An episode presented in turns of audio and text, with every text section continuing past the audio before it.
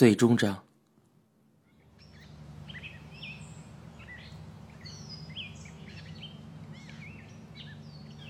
我和爸爸在宾馆的大堂里吃早饭，爸爸说道：“游步院真的不错啊，突然去的，却正好有好的空房。爸爸在这些天里去了熊本的黑川温泉，是很便宜的巴士旅游啊，只住了一晚。不过还好，整个城市都很热闹，没去过。现在。”在家喝酒的酒上面贴着申请卷的贴纸，收集到一定张数就能换来温泉旅游的奖券，正在收集呢。我疑问道：“谁？”爸爸说：“哼，爸爸我呀。”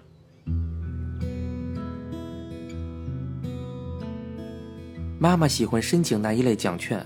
然后在寄送的时候，会在年龄的一栏里填入二十岁左右。爸爸问他为什么这么写，回答是：感觉老年人好像中不了奖这样沉重的话。是爸爸变了吗？反正我看到爸爸那种沉浸于平民式的乐趣、笑呵呵的样子，感到相当的意外。是他变得和蔼了，还是本来就是有此爱好的一个人呢？难道他始终都在和一起住的人分享着这种乐趣，在自己的家庭里寻找着那只青鸟？爸爸妈妈两个人的事情，我不知道的太多太多了。我从包里拿出一个装钱的信封，交给了爸爸，说道：“这个，你拿着。”爸爸说：“呃，给爸爸的呀。”给妈妈的，你替他收下。哈哈，已经几十年都没收到过了，谢谢了。爸爸不好意思的笑了，我说道：“那我走了。”啊，加油啊！嗯。那个每年忌日的时候，我会去东京的。我回应道：“知道了。”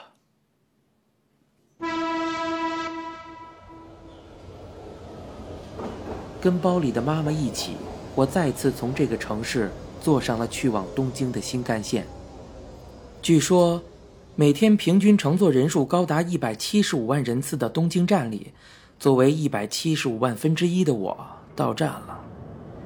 银座的步行街、浅草重建市大路、新宿阿路他前广场、池袋阳光大道、元素、表参道、六本木大街、涉谷交叉口，如同聚集在霓虹灯前的蚊虫一样，今天的东京无论何处都是人流如潮的。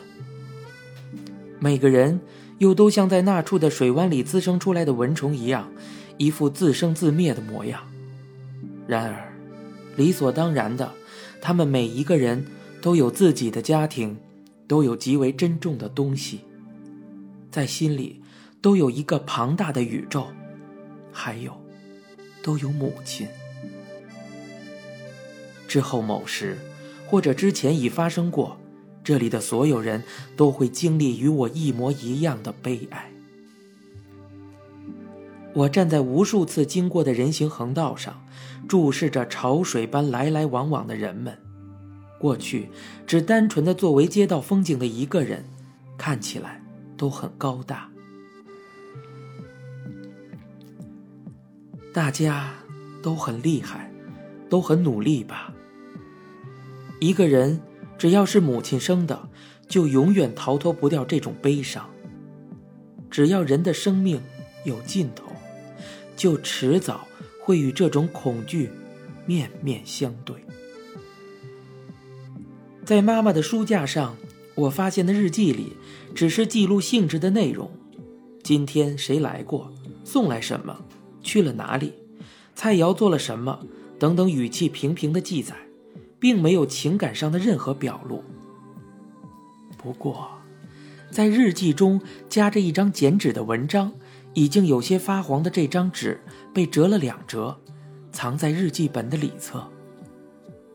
上面是这样写的：“所谓母亲是没有欲求的，我的孩子将如何伟大，会多么富有，都不重要。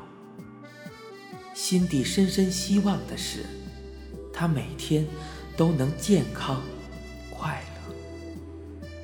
就算有再昂贵的礼物。”也不及我的孩子可以心地善良、幸福美满的度过一生。所谓的母亲，当真是没有任何欲求的。因此，让母亲哭泣，是这个世界上最不可为的事情。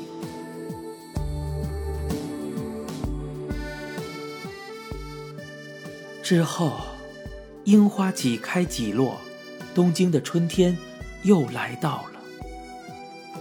六本木修建成，溪流被开发，能清楚地看到东京塔的这个赤玉桥的路口上，风景也好，人潮也好，与那时相比没有太大的变化。昭和三十三年，也就是一九五八年。六大学棒球之星的长岛茂雄加入了巨人军团，三号球衣在全日本掀起了一股旋风，并开始快速蔓延来。同年十二月，作为世界最高的电视发射塔，三百三十三米高的东京塔完工，这座铁塔成为了大都会东京的象征。另外，现在随着数码广播的出现。东京塔被认为无法充分实现这一转型，有风声说要把它拆毁。与那一天同样阳光明媚的这个春日，我生来第一次登上了东京塔的展望台。按照与妈妈的约定，把妈妈的牌位放在小包里，一起登上来。从不同以往人数稀少的入口里，乘着已经老化的电梯，一下子。被吸到上空去了，越过大展望台，向着那上面离地面二百五十米高的特别展望台而去。面前展开的是浓缩了的东京风景，各种各样的街道凑在同一张图里，跃入一个视野里。妈妈，很漂亮吧？妈妈瞑目的那家医院就在正下方。那个时候，大家从病房的窗口向上望着东京塔。现在，我们站在这塔上，俯视那天的窗口。妈妈去世那年的五月里，有人这样说：从东京塔上眺望东京的时候，会发现一些事情，在地面上时也许没有发现过，那就是东京有很多很多墓地。确实如此啊，在绿地中央，在大楼之间是星星点点的墓地，哪怕生活在地面上的人没有发觉它也好，全然忘记它也好，实际上，在现代化的大厦之间仍安眠着很多死者。然后，对我来说，这整个城市东京的全部景色看起来像是一座巨大的陵园。拥挤不堪、鳞次栉比的长方形楼群，一栋栋的看起来像墓碑一样。虽然大小完全不同，从这里看上去却没有太大的差别。巨大的陵园广袤无边，一直延伸到遥远的地平线。人们对这个城市充满憧憬，纷纷从各自的故乡心驰神往的来到这里。这座城市沉睡着那些人的梦想、希望、悔恨、悲哀，也许确实是巨大的墓地。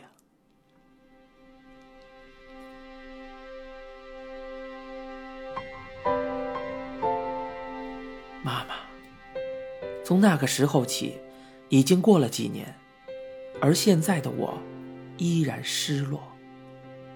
不管做什么事情，眼前总是浮现出妈妈的音容笑貌。坐在饭桌前，正在摘着豆角的妈妈，裁剪花纹包装纸，用浆糊粘好，制作小信封的妈妈。灯也不开，在昏暗的房间里阅读图书馆的书的妈妈，玩魔法泡泡的妈妈。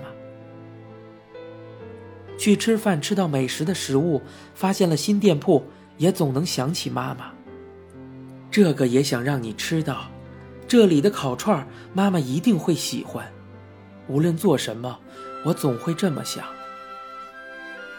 去京都，到了一家不错的商店里，想要把你一起带来。看见跟妈妈差不多年纪的阿姨和朋友们一起旅行的样子，又会后悔为什么没在你活着的时候带你去更多的地方旅行。诸如此事，总是潸然泪下。从小的时候，虽然住过很多地方，但吃的、穿的却要比其他人家的孩子好很多。妈妈不给自己买东西，而总是给我买。想去的学校也让我去了。刚毕业时没有工作、游手好闲的时候，也总会寄来一两万日元的生活费，那是妈妈在各种地方打工赚的钱。尽管如此。最终，我却什么也没有给过妈妈。岂止如此，就连一句像样的话都没有说。来到东京之后，在给妈妈生活费或是零用钱的时候，要是脸色更好点儿，给的再多些该多好呀！自己大把大把的花钱，为什么还要那样子？为什么不体谅她的心情呢？如果是现在，我一定好好的对你说更多的话，一定让你吃更多的东西，一定让你尽情去想去的地方旅行。然而当时，为什么就没能做得到？妈妈的生命中每一天都快乐吗？工作虽然有所进步，但将来怎样仍不可知。也没有什么值得向妈妈夸耀的。一切照旧，我仍然过着会令妈妈担心的生活。这些事情想都不想对妈妈讲。年过四十，却依然没有娶妻，也没有太多的钱，驾照也不见了，仍在麻烦人家，好像也被人家讨厌，仍然没什么长进。就算到了那边，也会让你担心吧。去年，爸爸和妈妈一样患了胃癌，做了手术，胃的一半以上都切除了，连一碗饭都吃不下，瘦得很厉害。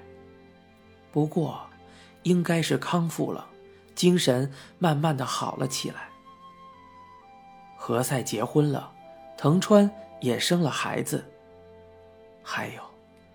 兔子死掉了，在妈妈一周年忌日之后的不久，早上看它时，已经死了。在宠物火葬场火葬掉，主持还替他念了经，大概已经到那个世界了吧。我现在正在养狗，黑色的狗，对人很热情。妈妈在的话，也许会每天抱着出去散步吧。钱野君从山上采了竹笋送过来，妈妈在的话，定会把它做的很好吃。我让附近的饭店做好了。因为是母子二人的家庭，小时候不喜欢被人说有恋母情节，所以从来不对人说起妈妈的事情。可是，为什么不能去想念重要的人呢？为什么提起喜欢的人来，还要一定说心情不好呢？现在我也不明白。如果能早点察觉到，也许就能够对妈妈多说些温柔的话了。妈妈的衣服虽然都没有拿走，不过冬天穿的送去了新细线，夏天穿的送给了苏门答腊，还有地震的其他受灾地区。这样很好吧，可以看看，印度的阿姨也正在穿着妈妈的 T 恤呢。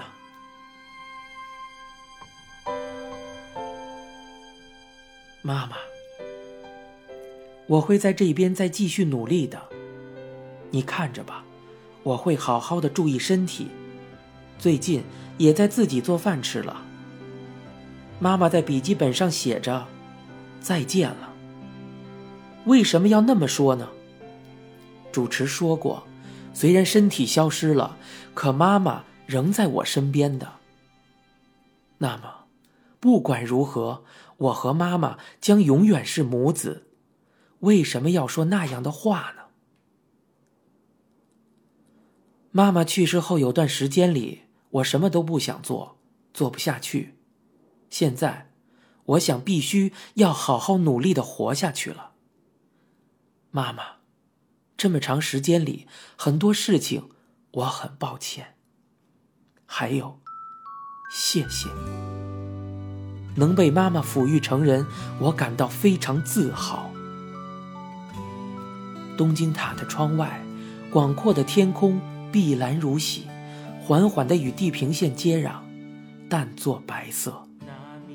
阳光温暖而又柔和地照耀着海面和城市。我始终眺望着遥远的地方，挂在脖子上的小包里，妈妈也正展开笑颜，眺望着。同一个地方，妈妈，今天天气不错，真好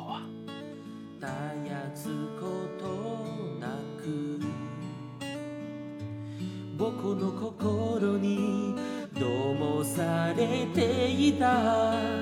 優しい明かりはあなたがくれた悠々な気合の証柔らかな日だまりが包む背中にぽつり話しかけつかこんな日が来ることも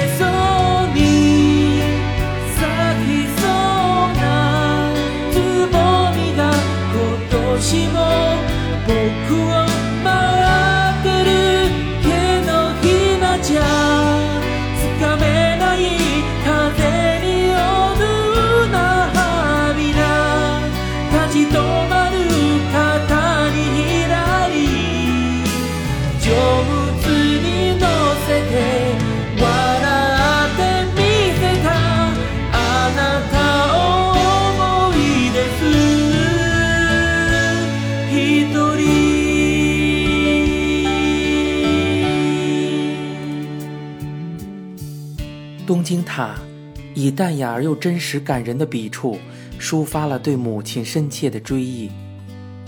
整篇故事讲述了来东京失去归宿的我，和曾经同样来到东京被排斥而回到故乡的父亲，还有被带来东京无法回到故乡而在东京塔下栖身的母亲，这样一个普通小家庭的悲欢离合。在不同的地域，不分国界。母亲的无私关爱，都无时无刻地激励着我们前行。当你疲乏的走不动的时候，当你遇到挫折而颓废的时候，当你迷茫失去方向的时候，就再来听听这段故事吧。拨云见日的时刻，也许就发生在你沉浸于故事里的刹那间。这部小说曾经在日本拍过两部电视剧。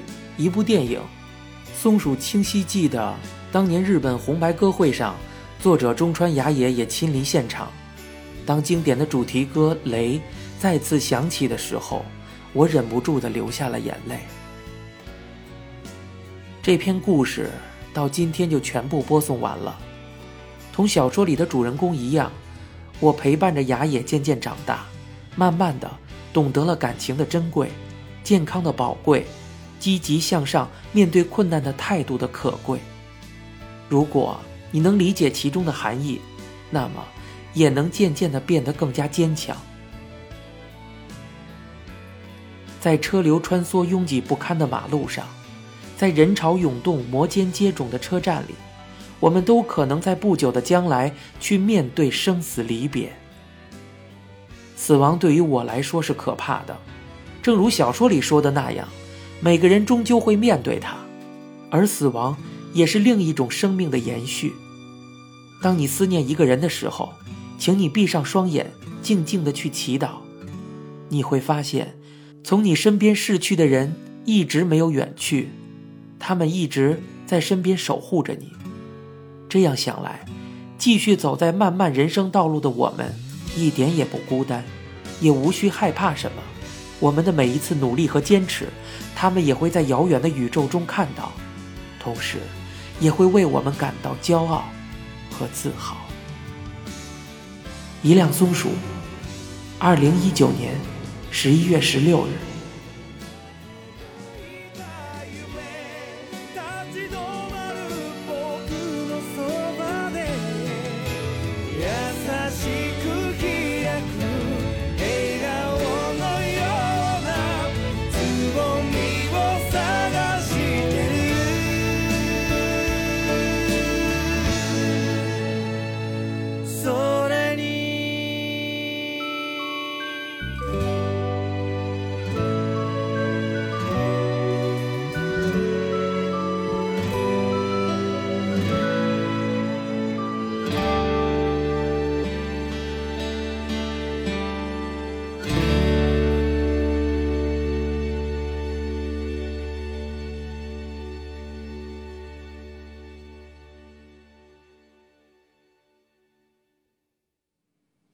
那种感觉宛如陀螺的心一般执着地刺入正中央，在东京的中心，在日本的中心，在我们憧憬的中心，就像一股奇妙的离心力从旋转的中心延伸开来。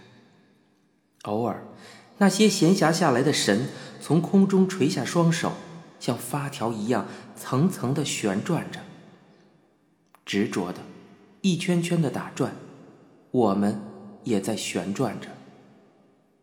我们来了，就好像聚集在院灯周围的蚊虫一般，狂热的迷恋不曾见过的光明，贪婪的吸附它。乘着颠簸的列车，我从故乡心驰神往的来到这里。一个飞奔的人，一个被吞噬的人，一个遭排斥的人，一个眩晕的人。不依靠任何人的帮助，只是朝着那力量的方向前进，然后。听天由命，伤心欲绝，亦或是后悔的肠子都青了的事情，都不知道为何难以抵抗，只能持续的重复着。人生就像陀螺一样，不停的打转，旋转着，重复着，就这样，被拖曳着，被扣击着，我们燃烧殆尽，人生狼狈不堪。五月里有人这样说。他一边凝视着东京塔，一边说：“他好像很荒凉的样子。他只是装饰了白天，照亮了黑夜。”他说：“他的样子看起来很荒凉。”我听了，心想：也许正是因为如此，他才会令人更加的憧憬吧。这个空荡荡的城市，一点点的长大，继续着凛冽的姿态。给人以强悍和柔美之感，流离、相聚、勾结、背叛、欺骗，这样生活着的我们，被那种孤独的凄美所吸引。不能忍受寂寞，执着坚守的我们，对之憧憬着，向往着。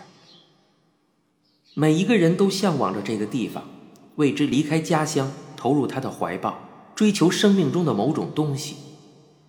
背井离乡的爸爸曾经为此带着我一起来到这里。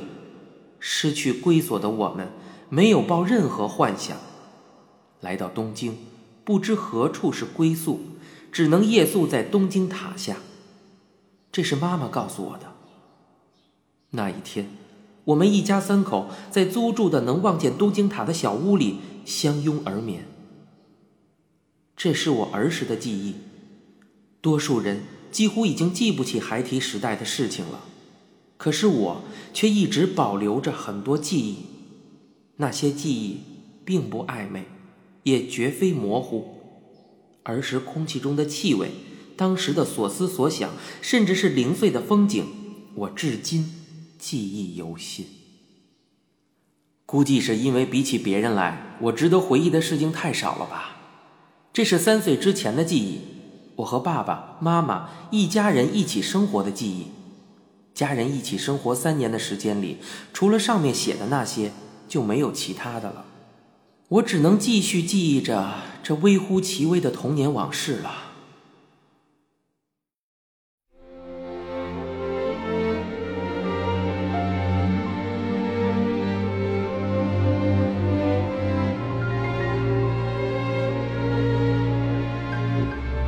接下来将要播讲的是一部欢快奇幻的故事《怪老头儿》，欢迎订阅收听哦。